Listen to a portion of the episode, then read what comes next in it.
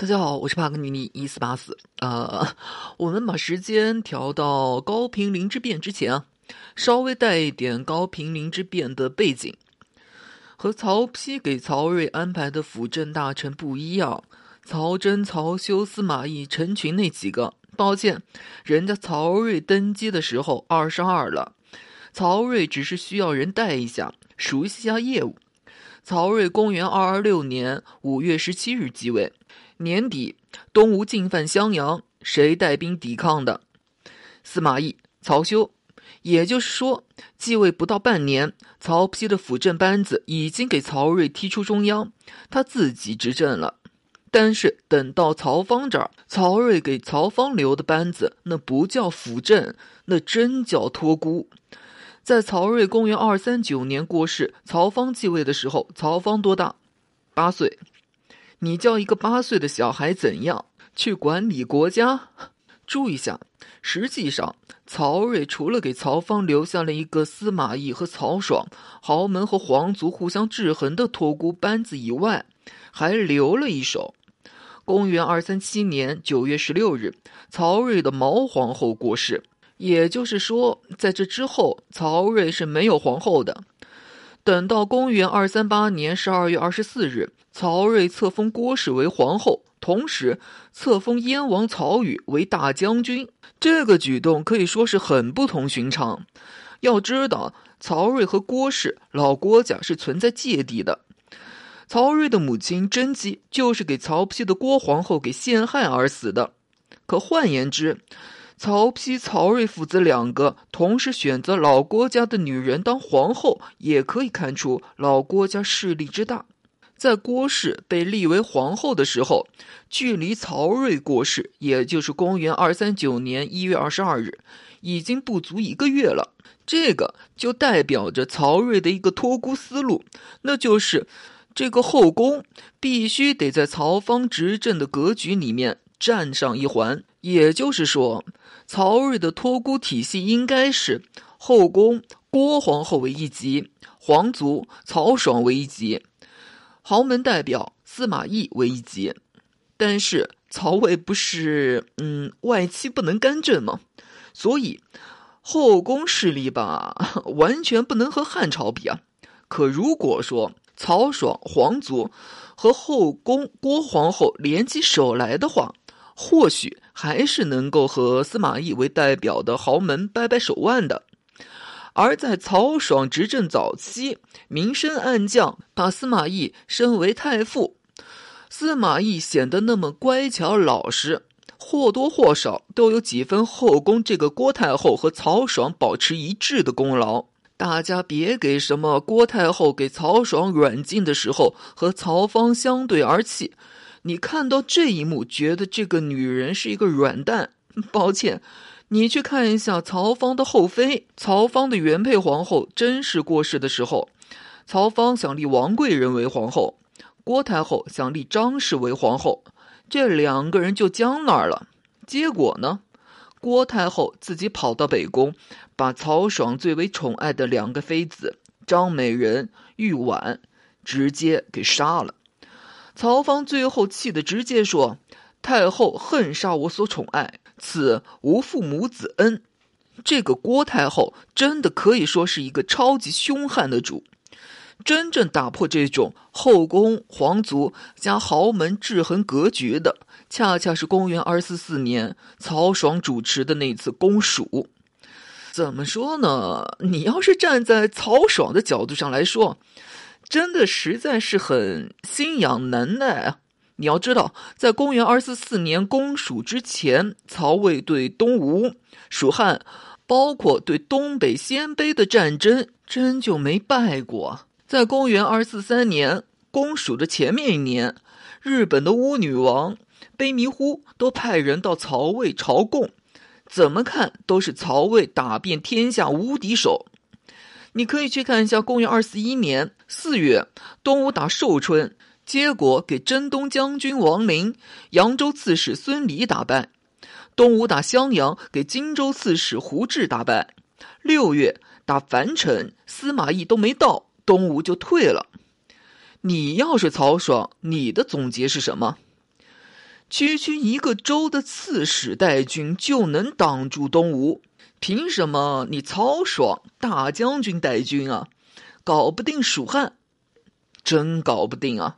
在曹爽伐蜀失败了以后，声望大减。为了挽回宗室、后宫、豪门三方格局里面的那种平衡的地位，曹爽用了一个呃，既然我被削弱了，不是不平衡了吗？那麻烦你们两边也削弱下吧。伐蜀失败后的第二年，也就是公元二四五年的八月，曹爽把中垒营和中间营给废了，两营的士兵交给他的弟弟曹溪。从此彻底掌握了禁军，对此司马懿表示反对，结果反对无效，算是和司马懿撕破脸了。等到公元二四七年，曹爽软禁了郭太后，不但如此啊，等到三月，曹爽还把内廷的十一个宫女给处理了，算是彻底和后宫撕破脸了。这还真没完。史书上是记载啊，在公元二四七年七月，尚书何晏上书劝谏曹芳说：“从今以后，皇帝到事前殿或者后园游乐时，应该有大臣跟随，以便询问商量政事，讲解讨论经书大义，并为世世代代所效法。”这个建议，曹芳没有采纳，因此好多人说曹芳昏庸，喜欢结交小人。哎。那个，你怎么不看看何晏是什么人啊？他可是有幸能和曹爽在高平陵之变以后享受一灭三族的待遇的主啊！真按照何晏劝谏的来，曹芳的行动不就是彻底给监视了吗？曹芳不听，那才是老子正常的表现！显然，曹爽这是和皇帝撕破脸了。同年五月，司马懿称病。不参与政事，他老人家装老年痴呆，就是在这个时候。司马懿这其实是在表态：你曹爽不是和我宣战了吗？我也和你宣战。注意一下，在这之前，司马懿是给压制，是给民生安降，但是抱歉，还是有管事儿。司马家还是在壮大。公元二四一年的时候，司马家有子弟十一个人给封列侯。嗯，怎么说呢？要知道，在高平陵之变的时候，司马懿是拿着郭太后的诏书去声讨曹爽的。曹爽真的就是把后宫郭太后逼到司马懿阵营里面去的。郭太后和司马懿合作，不是司马懿做得好，而是曹爽软禁郭太后在先，砸了人家饭碗，人家以牙还牙罢了。至于说曹芳，在高平陵之变的时候，曹芳已经二十了，成年了。你能看到曹芳在整个高平陵之变的过程里面有说过一句话吗？表过一次态吗？没，真的没，没表态，那就是表态。曹芳其实是支持司马懿诛杀曹爽的。我们别拿着剧本说话。在当时来看啊，软禁郭太后，打压后宫，监视皇帝，打压同是托孤大臣的司马懿，怎么看 曹爽都比司马懿更像是乱臣贼子啊！呃，我上次说高平陵之变是曹爽推行政史改革，得罪的豪门太多，遭到豪门清算。政史改革的本心是加强曹魏皇族势力。哎，怎么这次我又说诛杀曹爽？曹芳都表示支持啊，这不是很矛盾吗？嗯，还真不矛盾。这个其实是一个老生常谈的问题啊。如果说我的出发点是好的，我是不是能为所欲为？我是真的遇到过父母让女儿辞了在上海一个月两万的工作，回老家考公务员的。当然。在当地，女孩子的父母也都是公务员，待遇是不错。站在他父母的立场上考虑，嗯，是他们在他们的能力范围内，在他们的思考范围内，给他们的女儿安排了一个他们认为最好的前途，回老家考公务员，乡里乡亲的都是熟人，彼此有个照料。上海再好，那也是举目无亲啊。至于女孩子自己是怎么想的，重要吗？不重要吗？重要吗？不重要吗？哎，拜托，我就和你随便扯扯，你别当真啊。回到说曹爽。我确实可以理解，说曹爽在伐蜀失败了以后，面对自己为代表的曹魏皇室力量的削弱，需要打击后宫、打击司马懿，来维持后宫皇族豪门之间的平衡。这个初衷是好的不假，但是抱歉，谁都不领情，包括曹芳也不领情。关键是曹爽的这个举动，真的就是葬送了曹魏皇室最后一点实力了。这个其实就是让豪门看清了一个事实，那就是曹魏皇室是想要推翻曹丕当初的许诺“九品中正制”的那套。曹魏皇室再想要崛起，成为一个自己说话算话的主，已经不可能了。那怎么办？呃，其实也不是没有办法，好比。像东汉桓帝那样，靠着豪门之间彼此平衡，靠着羽毛的力量来玩平衡手，这也确实是一个法子。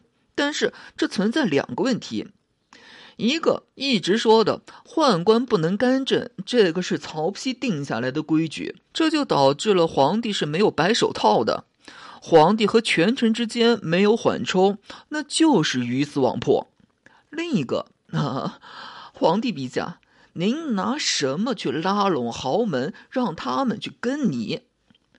桓帝是可以靠着联姻，这么一联姻，豪门能靠着外戚这个光环护体，立马身价倍增。靠着这个噱头，桓帝拿这个当诱饵，让豪门和自己合作，实现拉一派打一派。曹魏的皇帝能这样吗？曹丕制定的外戚不能干政啊！好家伙，原来还能在朝堂里面说几句话，一当外戚边上凉快去。哎，是待遇是不错，但是 那谁还乐意给你当外戚啊？那你这个皇帝还靠什么当诱饵去玩平衡手啊？所以我一直说曹魏是亡于曹丕的。曹丕完美封杀了后来曹芳、曹髦这些人可能用来反杀的手段，宦官外戚全部封杀，真是。注意一下啊，在高平陵之变了以后，司马家不是万事大吉了。我之前说的，在处理曹爽问题上，蒋济就公开反对一灭曹爽一党。真是因为蒋济要遵守承诺，是他当初和曹爽保证不会要曹爽的命，所以蒋济要履行承诺。呃，这个是一方面，另一方面就是曹爽所代表的是曹魏皇室，保留曹魏皇室力量，豪门之间可以制约司马懿的筹码，制约司马家的筹码就多了一份。是的，在高平陵之变的时候，司马懿。司马家是代表豪门，但是在高平陵之变了以后，豪门贵族与司马家就权力分配问题再次出现了争端。最有名的其实就是所谓的淮南三叛，这个吧，经常是给看成，呃，是曹魏皇族最后的反扑。毕竟啊，这淮南三叛都是打着恢复曹魏的旗号，哎，我是忠臣啊。但是吧，怎么说呢？我们梳理一下这部分啊。第一次淮南叛乱是发生在公元二五一年，王陵带头的。这个是趁着公元二四九年高平陵之变造成的混乱。结果呢，司马懿亲征，然后王陵打都没打就投降了。这个可以说是淮南三叛里面最像是忠臣的一次了。第二次淮南叛乱是在公元二五四年，司马师借着曹芳联合夏侯玄、李丰要推翻自己，借着这个借口对中央进行清洗，废了曹芳，立了曹髦。趁着这个混乱，冠秋俭造反。哎，真别给冠秋俭贴金啊！真别说冠秋俭是忠臣，抱歉，冠秋俭是司马懿的老部下，司马懿征讨辽东，给司马懿打下手的就是这个冠秋俭。他真的不是老曹家的人。最简单的一个证据就是，哎，你要是司马懿啊，你会在淮南第一次叛乱以后安排一个不是自己亲信的人去镇守淮南？注意一下啊，帮助司马师剿灭在公元二五五年的第二次淮南叛乱的是谁？诸葛诞。两年后，也就是公元二五七年的时候，趁着司马师过世，司马家族再次出现权力交替的空档，掀起第三次淮南叛乱的是谁？是谁挑头的？诸葛诞。上帝啊！两年前你是帮助司马家的人，两年后你又反对司马家，说自己其实是曹魏的忠臣。要知道，诸葛诞还是向东吴求援。请求东吴出兵帮助的，曹魏的忠臣让曹魏的敌国帮助恢复曹魏，这个像不像是明末吴三桂所谓的向满清借兵恢复明朝的节奏？什么我是曹魏的忠臣，替天行道什么的？退一步来说，我们真按照史书上说的那样推演。淮南三叛是曹魏皇族的反扑。假设说，淮南三叛真的成功了，曹魏皇族是不是还能恢复到曹丕、曹睿在世的时候那样，真的大权独揽吗？可能吗？就算是那个最像是忠臣干的第一次淮南三叛里面的那个王陵啊，王陵要是成功的话，你要是曹芳，你怎么办？王林那个时候已经是三公了，你打算怎么赏他？老曹家的实力啊，随着曹爽被诛灭三族，也就真的差不多了。就算淮南三叛成功，只是说大权从司马家换成别的家族罢了。而且，淮南三叛 也别想太多，这三次叛乱里面。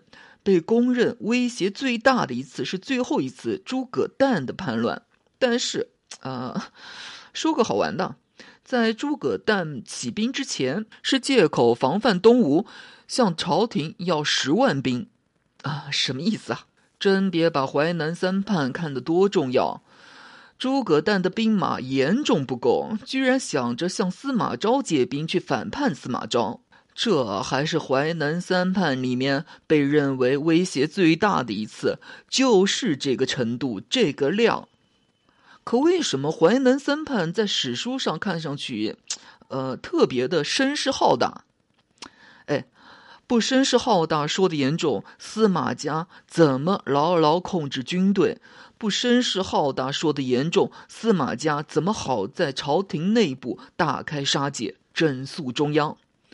这么说好了，如果没有淮南三叛的话，曹魏或许还能靠着平衡手、各大豪门制衡维持上几天。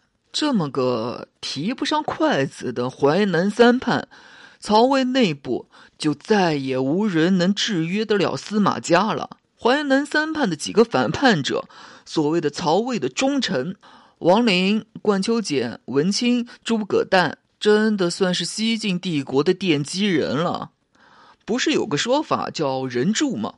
说是以前修建建筑啊、桥梁什么的，得在地基里面埋个人什么，保佑建筑平安啊。我是觉得王陵那几个人真的算是西晋帝国的人柱了。